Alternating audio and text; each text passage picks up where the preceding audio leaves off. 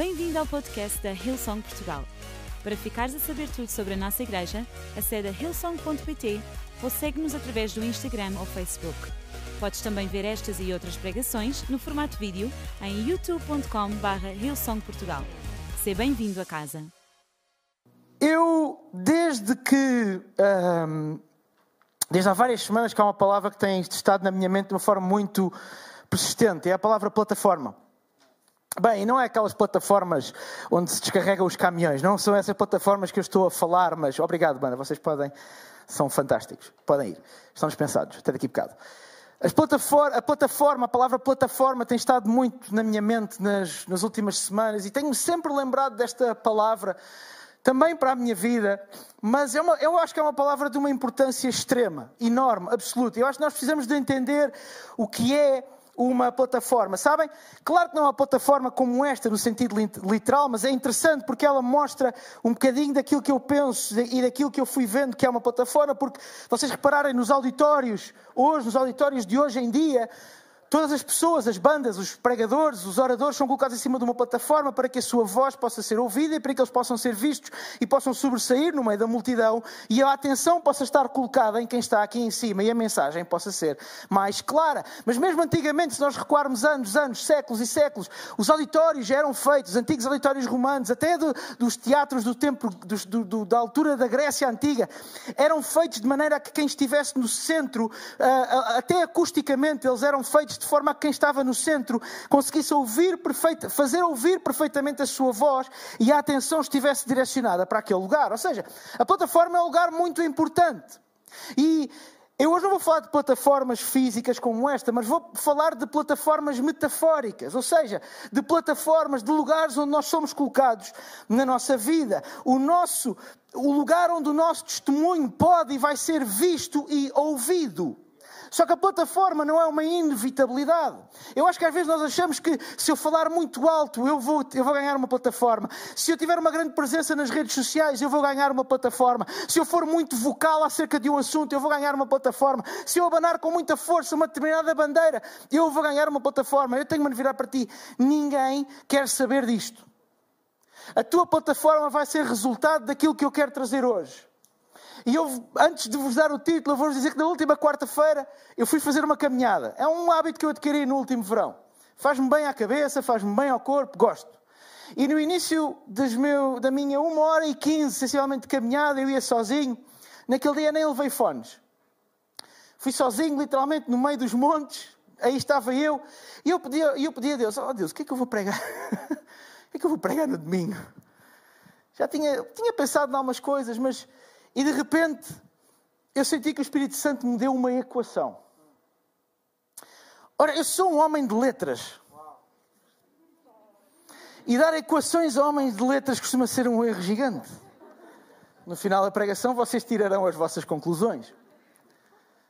E a equação que o Espírito Santo colocou no meu coração é o título da minha mensagem de hoje: Desafio vezes resiliência igual a plataforma. Desafio vezes resiliência igual a plataforma. E tudo isto eu vinha pensando, e de repente nesta equação eu percebi um bocadinho daquilo que Deus me estava, ah, daquilo que o Espírito Santo estava a colocar no meu coração. A plataforma não é uma inevitabilidade, a plataforma é o resultado, e eu já vou-te compor isto tudo, de- de- da multiplicação entre os desafios que nós enfrentamos e a resiliência que nós demonstramos perante esses mesmos desafios. Vamos começar pela primeira parcela desta equação: desafios. O desafio é uma provocação, um abanar à ordem, ao estado atual da nossa vida. É uma provocação.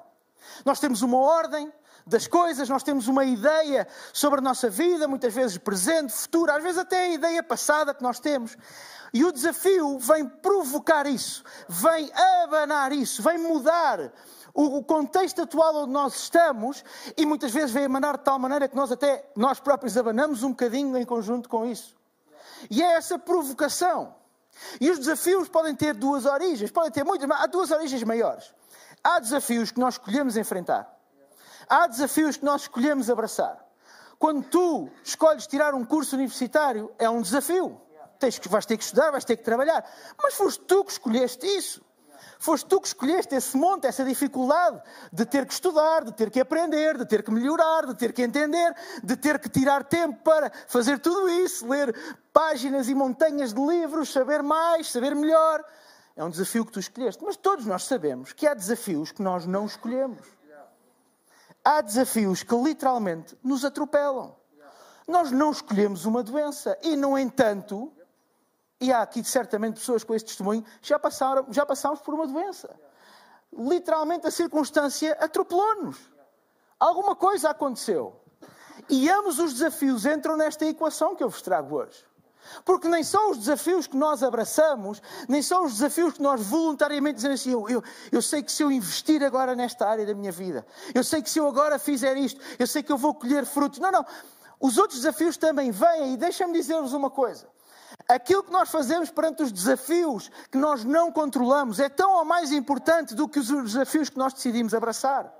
Porque todos nós, durante o período da nossa vida, teremos N desafios que não vamos estar preparados para eles, que não vamos querer que eles venham à nossa vida e, no entanto, de alguma forma vamos ter que lidar com eles. Todos nós aqui temos um testemunho disto, certo? Seja numa área, seja noutra, seja nas finanças, seja na saúde, seja no corpo, seja na mente, todos temos um testemunho disto. Então, como é que nós agarramos-nos nestes testemunhos e tornámo-lo alguma coisa? Eu não estou a dizer para nós nos resignarmos. Abraçar um desafio não é resignação perante o desafio. É nós percebermos, de uma vez uh, uh, uh, por todas, aquilo que está escrito na palavra de Deus. Eu repito este versículo até a exaustão, de tal maneira que eu nem o mandei para, para a equipa para colocar, mas aquela ideia de que tudo contribui para o nosso bem é pura verdade. Todas as coisas contribuem para o bem daqueles que amam a Deus. É a mais pura das verdades. E agora, o que, eu, o que me parece ser a coisa mais fantástica no meio disto tudo é que é fácil nós termos uma vida de esperança. É fácil nós termos esperança no amanhã, quando nós olhamos para as coisas e nos parecem todas mais ou menos sob controle. Sob controle. Que nós olhamos para as agulhas e pensamos assim: ok, ok, eu vejo que as coisas não estão no sítio, mas eu vejo que as coisas estão a compor. Mas a esperança que Deus nos dá, a esperança que a palavra de Deus nos oferece, é bem mais acima desta. Porque é tal esperança de que aconteça o que acontecer, venha o que vier, haja o que houver, e tudo isso vai contribuir para o nosso bem. Tudo isso vai contribuir para o meu bem. Tudo isso vai contribuir para o meu crescimento. E tudo isso vai contribuir para a minha plataforma. É isso que nos vai dar a mim e a ti uma plataforma. E é isso que vai fazer com que as pessoas queiram ouvir o que tu tens a dizer. Não é o volume da tua voz. O volume da tua voz, deixa-me te dizer, às vezes até pode ser mais irritante quanto mais alto tu gritas.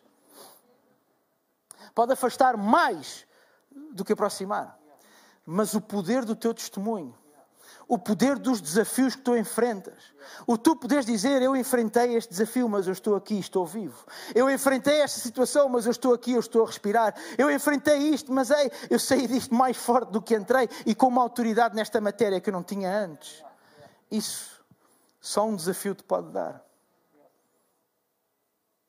Esta é uma autoridade que não vem porque tu estudas muito o assunto. Eu não estou a dizer que não deves estudar um assunto. É claro que sim, seja ele qual for. Se queres ser bom neste assunto, estudam.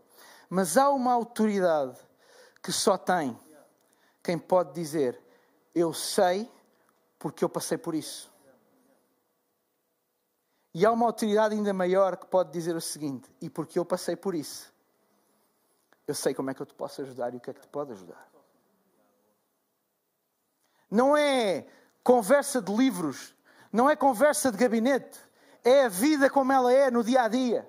É a luta como ela é no dia a dia. O enfrentar dos desafios como eles são no dia a dia.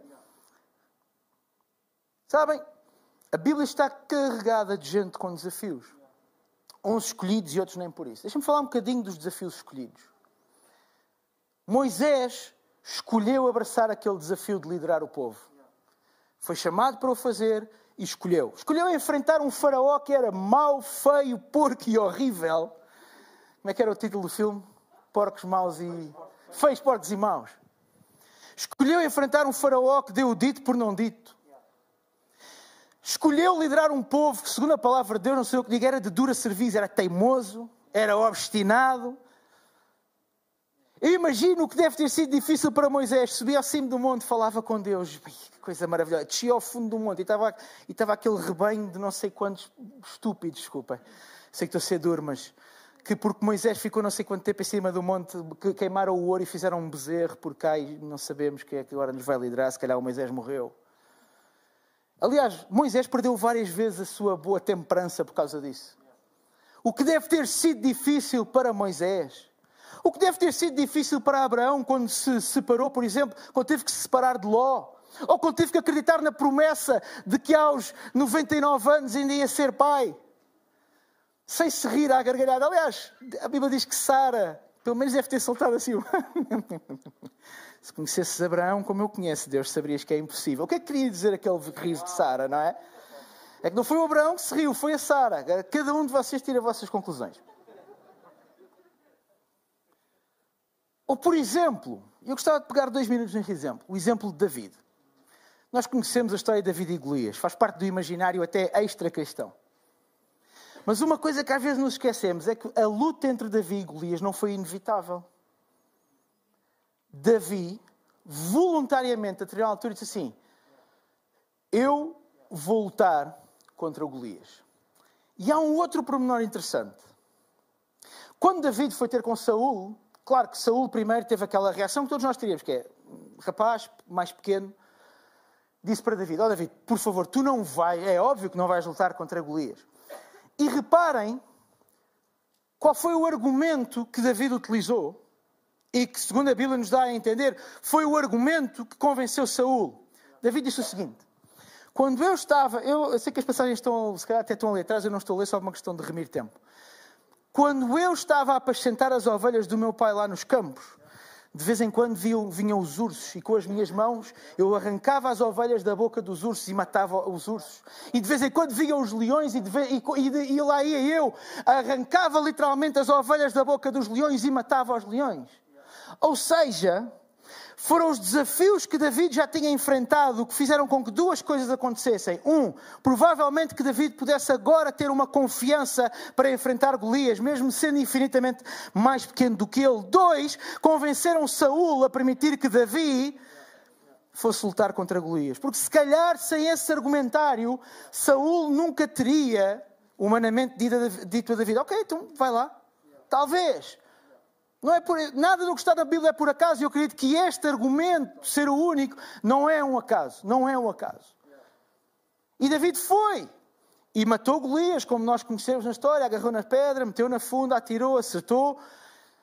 E matou Golias naquele preciso momento. Foi um desafio que Davi decidiu abraçar. Com base na confiança de dois desafios. E eu acho interessante isto, porque provavelmente os outros dois desafios, vamos, vamos ser francos, foram tão rápidos e instintivos. Eu acredito que muito provavelmente David nem teve muito tempo de pensar, quando estava a apacentar as ovelhas, em eu vou lá ou não vou, porque o seu instinto era proteger as ovelhas. Vamos ser francos, qualquer pessoa que tem um minuto para pensar evita enfrentar um urso e evita enfrentar um leão. Certo? Muito provavelmente o que aconteceu foi que David, naquele instinto momentâneo de ver as suas ovelhas atacadas, foi lá e aceitou aquele desafio de forma quase instintiva. E foi esse desafio que lhe deu a tal confiança e que deu o argumento para apresentar a Saul. Há tantos desafios no nosso dia a dia que vão fazer exatamente o mesmo trabalho na nossa vida. Vão-nos dar a confiança e vão-nos dar o argumento. Vão-nos dar a confiança para quando aparece um Golias, nós podemos chegar lá e é toda a gente está cheia de medo, nós até podemos parecer-nos pequenos, podemos ser o mais novo da nossa casa e dizer assim: não, olha, eu vou lá, eu vou lá. Sabe, sabes porquê? Porque eu já enfrentei o urso e matei-o com as minhas mãos. Porque eu já enfrentei o leão e matei-o com as minhas mãos. É verdade, é um, é um gigante. Mas se Deus me deu a força para matar um urso, se Deus me deu a força para aquele desafio, se Deus me deu a força para aquela situação, eu acredito que Ele me vai dar força para matar este gigante. E David abraçou o desafio. Mas sabem, a segunda parte, parcela desta equação, é a palavra resiliência. Eu vou ser muito honesto, eu detesto a palavra resiliência. Não gosto. Mas foi a palavra que o Espírito Santo colocou no meu coração. Olha, aguento-me à bronca. Eu não gosto da palavra, nunca gostei muito da palavra resiliência, pela sua. Não é tanto pelo que, ela, pelo que ela significa, mas é uma palavra meio importada. Eu sou um purista da língua portuguesa. É, eu sou um bocado. Eu sou, eu sou um, um, um xenófobo das palavras. Desculpem a expressão. mas a verdade é que esta palavra é fundamental. E a palavra resiliência determina alguma coisa que nós precisamos todos, nós estamos aqui sentados e tu estás em casa a ouvir-me, nós precisamos trabalhar na nossa vida. A resiliência não é mais, ou não é mais é entre aspas, do que tempo mais resistência. Tempo mais resistência é igual a resiliência. E tempo e resistência são talvez dois dos conceitos mais adversários da sociedade que nós hoje vivemos. Tudo tem que ser instantâneo e momentâneo no mundo em que nós vivemos. E tudo tem que ser o mais fácil possível no mundo em que nós vivemos. É ou não é verdade? As invenções que nós assistimos, eu não sou nada contra as, as, eh, os progressos tecnológicos, mas a forma como a nossa sociedade está montada, por exemplo, faz com que hoje o que é inventado é para tornar a vida mais fácil e mais rápida. Só que há aqui uma grande questão. Não se batem, não se ganham gigantes sem tempo, nem, nem resistindo. Não se ganha a Golias sem matar primeiro o urso e deixar passar todo aquele tempo, e matar o leão e deixar passar todo aquele tempo. As coisas não acontecem à quarta e depois à quinta e depois à sexta. Às vezes acontecem em 2021 e depois em 2023 e depois em 2028. Às vezes acontecem aos 15 anos e depois aos 18 e depois aos 25. Às vezes acontecem aos 50 anos e depois aos 58 e depois aos 70. As coisas em Deus não são uh, instantâneas. Eu sei que nós, e graças a Deus, e vamos falar para a semana de milagres. E o milagre é uma intervenção momentânea e instantânea. Mas miserável, desculpe a expressão, aquele que vive a sua vida sem entender que aquilo que Deus faz no nosso dia a dia é muito mais vezes em processo e no milagre do processo do que na intervenção momentânea. Eu acredito em milagres. Eu já vi muitos milagres com os meus olhos e já senti e já fui alvo de muitos milagres na minha vida. Mas há, há milagres como a temperança, que não são milagres momentâneos. Há milagres como a ponderação, que não é um milagre momentâneo. Há um milagre o facto de estás aqui, se calhar, hoje, há um milagre, por exemplo, a tua família é um milagre, mas é um milagre, se calhar, leva 10, 15, 5 anos, 20, 30 anos de construção. Tempo mais resistência. Deixa-me usar uma passagem que saltou aos olhos. Joel 3,10 tem um dos maiores clichês da história da Bíblia. Que o fraco diga forte sou. Esta frase já foi cantada, pregada, declamada, dita por tu, muitos de nós nos momentos em que a gente precisa. Eu fraco diga, forte sou. Vocês sabem o que é que está escrito antes? Vocês sabem que já está na tela. O que é que está escrito antes da frase? Que o fraco diga, forte sou. Forjai espadas das vossas enxadas e lanças das vossas foices. Ou seja, Agarrem nas ferramentas que vocês têm. Lembrem-se que esta era uma sociedade de agricultores que, que faziam a agricultura para a sua própria subsistência. Portanto, o que mais havia eram enxadas, foices e algum outro material de agricultura.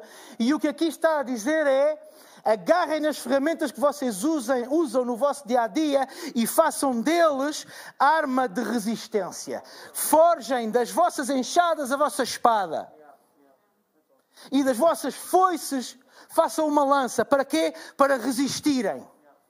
E a, e, a, e a, versão, a mensagem, tem uma tradução muito interessante disto, no versículo 3, no início, que, eh, que diz que o fraco estufe o peito, ou seja, que o fraco enche o peito e diga: Eu sou forte, eu sou valente, eu sou um lutador. É tão interessante a forma como a palavra de Deus nos ensina estas coisas que o fraco encha o seu peito e diga: Eu sou um valente. Eu sou um lutador. Não diz que, que, que aquele que sente enche o peito. Não, não. Que aquele que se sente fraco, que aquele que está fraco, encha o peito e diga: ah, Eu sou um valente. Eu sou um lutador. Sabe, uma das maiores mentiras. há pouco tempo tive a, a oportunidade incrível de, no Evening College, ensinar sobre louvor e adoração. Uma das maiores mentiras é que se, que se tem contado, na, na, não na nossa igreja, mas na igreja no geral, é aquela ideia de que nós devemos ser todo, todos verdade na maneira como nos chegamos a Deus. Vocês dizem, ah, o que estás a dizer, Ruben? É verdade. Vocês sabem o que é que significa louvor na Bíblia? Vocês conhecem o conceito de sacrifício de louvor? Louvor, biblicamente falando, é uma manifestação física, externa, exterior. O sacrifício de louvor que diz na Bíblia é eu de uma forma externa, expressar uma coisa, mesmo que no meu interior eu não sinta. Às vezes nós, eu e tu, na nossa vida, quantas vezes nós não sentimos expressar gratidão? E quantas vezes nós, em vez de, mesmo sentindo isso, não é, não é hora de nós expressarmos gratidão? Agarrarmos àquilo que nós dizemos, ok, eu só tenho uma coisa para agradecer, mas eu vou ser grato por esta única coisa. Uma coisa, eu vou ser grato por ela. Esse é o sacrifício de louvor. É eu entrar aquela porta para me juntar à congregação, à minha igreja, vir todo partido por dentro. A última coisa que me apetece é levantar os braços, é cantar, é aplaudir, é saltar, mas eu vou dizer assim, whatever, está aqui, está aqui a presença de Deus, eu não apetece nada disto, mas eu vou fazer. E deixa-me dizer-te uma coisa, o sacrifício de louvor gera pensamento pensamentos novos, gera padrões novos, gera uma coisa nova na nossa vida. Quando nós nos comportamos no nosso exterior como nós gostaríamos de nos sentir no nosso interior, há coisas que mudam mesmo. Há coisas que mudam no nosso interior, até quimicamente. Aquilo que circula no nosso corpo muda. Ordem, as ordens que o cérebro dá ao nosso corpo mudam quando exteriormente nós começamos a levantar os braços, começamos a proclamar a palavra de Deus, mesmo secos, mesmo feridos, mesmo de rastos. Por isso a palavra de Deus, e, e, daqui a pouco, na altura do apelo, vai aparecer esta passagem. Por isso a palavra de Deus fala, por exemplo, no poder da confissão. Se com a tua boca tu confessares, se tu, não, é, não é se tu sentires, é se agarrares na tua boca e se vocalizares isto mesmo que tu não saibas a, a totalidade da, da, profundidade daquilo que estás a dizer, mesmo que tu não tenhas o conhecimento total da decisão que estás a tomar, bem-vindo ao clube, às vezes nem eu entendo tudo. Certamente o pastor Mário dirá o mesmo. Às vezes olho para a Bíblia e digo assim: o que raio o salmista quis dizer com isto? O que é que o apóstolo Paulo quis dizer com isto? Às vezes até olho para os evangelhos e digo: o que é que Jesus quis dizer com isto? Mas quando nós abrimos a nossa boca para confessar, levantamos os nossos braços e expressamos no exterior, há uma coisa que até pode não estar no nosso interior, mas quando o teu corpo obedece ao teu espírito, o resto vem atrás. O resto vem atrás. O resultado de desafio versus ou vezes resiliência é a plataforma. A plataforma não é fama e muito menos é perfeição. A plataforma é a nossa medida de influência. A plataforma pode não ser isto, pode não ser pregares para não sei quantas pessoas. Pode ser e pode não ser. Mas a plataforma é a influência que o teu testemunho e a tua vida terão em pessoas à tua volta. Essa é a tua plataforma. Muitos de nós às vezes estamos a orar por conceitos muito mais próximos da fama do que da influência. Devíamos orar mais por influência e menos por fama.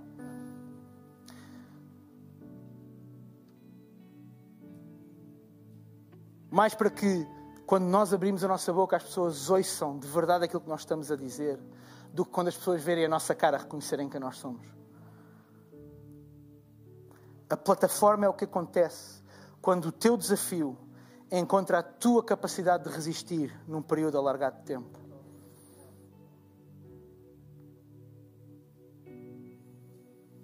Em Marcos 8, no versículo 31, e eu, eu detive-me algum tempo a pensar nesta, nesta passagem. Quando Jesus diz aos seus discípulos que importa que o filho do homem padeça muito e que seja rejeitado pelos mais velhos, pelos anciãos, pelos príncipes dos sacerdotes, ou seja, pelas autoridades não eclesiásticas, pelos escribas, ou seja, pelas autoridades eclesiásticas, ou seja, basicamente por toda a gente. que fosse morto. Porquê é que Jesus disse que era importante que isto tudo acontecesse? Porque era o desafio que ele tinha para que a sua plataforma fosse maior e por isso é que o nome dele está acima de qualquer nome, como ainda o pastor Mário pregou na passada semana. Porque o preço que ele pagou, o desafio que ele enfrentou, foi muito maior, foi muito superior a qualquer outro na história da humanidade. Deixem-me só terminar com o sinal desta equação. Ele tem dois sinais. Tem o sinal do resultado, que é o igual.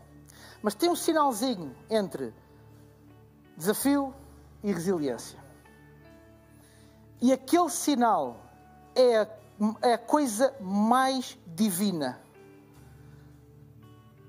que nós encontramos nesta equação. É a multiplicação. Deixa-me mostrar-vos uma coisa. Deem-me aí a, o meu farnel de hoje. Aquele sinal ali é a coisa mais divina. Porque eu vou-vos dizer uma coisa. Desculpa, eu estava com um bocado de fome. A Bíblia, a determinada altura, conta-nos uma história nos Evangelhos, em Marcos 6. Diz-nos que estavam cerca de 5 mil homens e que toda a gente começou a ficar com fome porque estavam a ouvir Jesus há muito tempo. Ora, eu não sou cozinheiro, sou um aprendiz de. E por acaso ainda ontem fiz pães em minha casa, mas nunca cozinhei para 5 mil pessoas.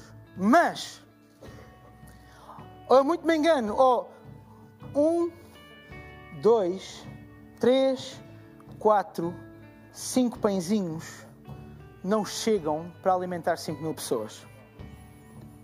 Se alguém achar o contrário, estou pronto para ter uma conversa com vocês no final e aconselhar-vos uma boa consulta.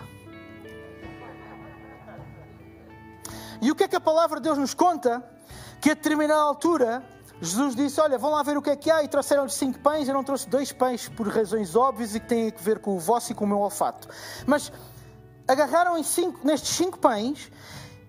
E a Bíblia diz que Jesus olhou para o céu, abençoou e começou a repartir pelos cestos, a partir estes pães em pedaços e a reparti-los. E quando eu digo que é aquele sinal que estava lá atrás de desafio vezes, este vezes é maior, é a coisa mais divina desta conta, é porque na humanidade o que teria acontecido é que uma equipa de padeiros teria que ter ido para um sítio amassar farinha, eventualmente naquela altura sem fermento, teria que ir fazer uma série de coisas, depois acender os fornos e se calhar 3, 4 horas depois haveria pão. Tendo em conta que eles estavam no meio do monte, tinham que se deslocar à cidade mais próxima, à aldeia mais próxima. Mas o que está escrito nesta passagem é diferente. E é o lado divino da coisa. Jesus agarrou no pão e com cinco pães, eu não sei se eram deste tamanho, eu não sei se eram maiores, mas mesmo que fossem cinco pães de 10 quilos cada um, eu nunca vi um pão maior do que isso, e mesmo assim, não dava. A Bíblia diz que toda a gente comeu e no fim ainda sobraram 12 cestos. A coisa mais maravilhosa da multiplicação, sabem qual é? É que tu pegas nos desafios da tua vida e tu pegas na capacidade que tu tiveste de aguentar o tempo que eles, que eles, que eles, que eles se estenderam e de resistir e de lutar. E no final do dia isso não é somado, não é uma coisa mais a outra, é, é multiplicado. Eu mandei uma coisa, eu não vou usar, a malta está lá em cima. Se de repente tu, tu desses uma nota aos teus desafios e zero fosse um desafio fácil e dez fosse um desafio daqueles inacreditáveis e tu disseste, eu estou a passar por um desafio cinco e eu, a resiliência é a mesma coisa, de 0 a 10, e eu acho que eu fui resiliente nível 5. Se eu somar dá 10, mas se eu multiplicar dá 25. Vocês estão a ver a diferença? Vocês estão a ver porque é que a Bíblia fala de Deus como um Deus de multiplicação e não como um Deus de pura soma? De... O sinal de vezes é uma demonstração da divindade de Deus e é uma demonstração de que Ele agarra naquilo que tu tens, nos teus desafios, na tua capacidade de lutar, de dizeres eu sou forte, eu sou valente, eu sou um lutador, eu sou corajoso, eu tenho Deus do meu lado e tu consegues com cinco pãezinhos, com desafios, tu dizes assim, como é que é, é possível que este desafio seja a minha plataforma? Quando eu acho, eu olho para Ele agora e é a minha derrota. É impossível eu sair vivo desta doença, é impossível eu sair vivo deste desequilíbrio, é impossível a minha família sair direita daquilo que eu estou a passar, é impossível a reconciliação naquilo onde eu estou agora, no lugar onde eu estou agora. Deixa-me dizer-te: sim, aos olhos dos homens é impossível cinco pães alimentarem cinco mil pessoas, mas aos olhos de Deus não só é possível, como ainda sobram doze, doze cestos. Doze cestos. Não importa o desafio que tu estás a passar, ser forte. Lembra-te de Joel 3. Eu sou valente, eu sou um lutador. Quando te sentes fraco, enche o peito, diz isto: que o fraco diga: Eu sou forte, eu sou um valente, eu sou um lutador. Ele está comigo todos os dias da minha vida, no topo da montanha, no fundo do vale. Ele está comigo. Quando eu sinto, quando eu não sinto, quando eu acho, quando eu não acho, quando eu tenho amigos, quando eu não tenho amigos, Ele está comigo.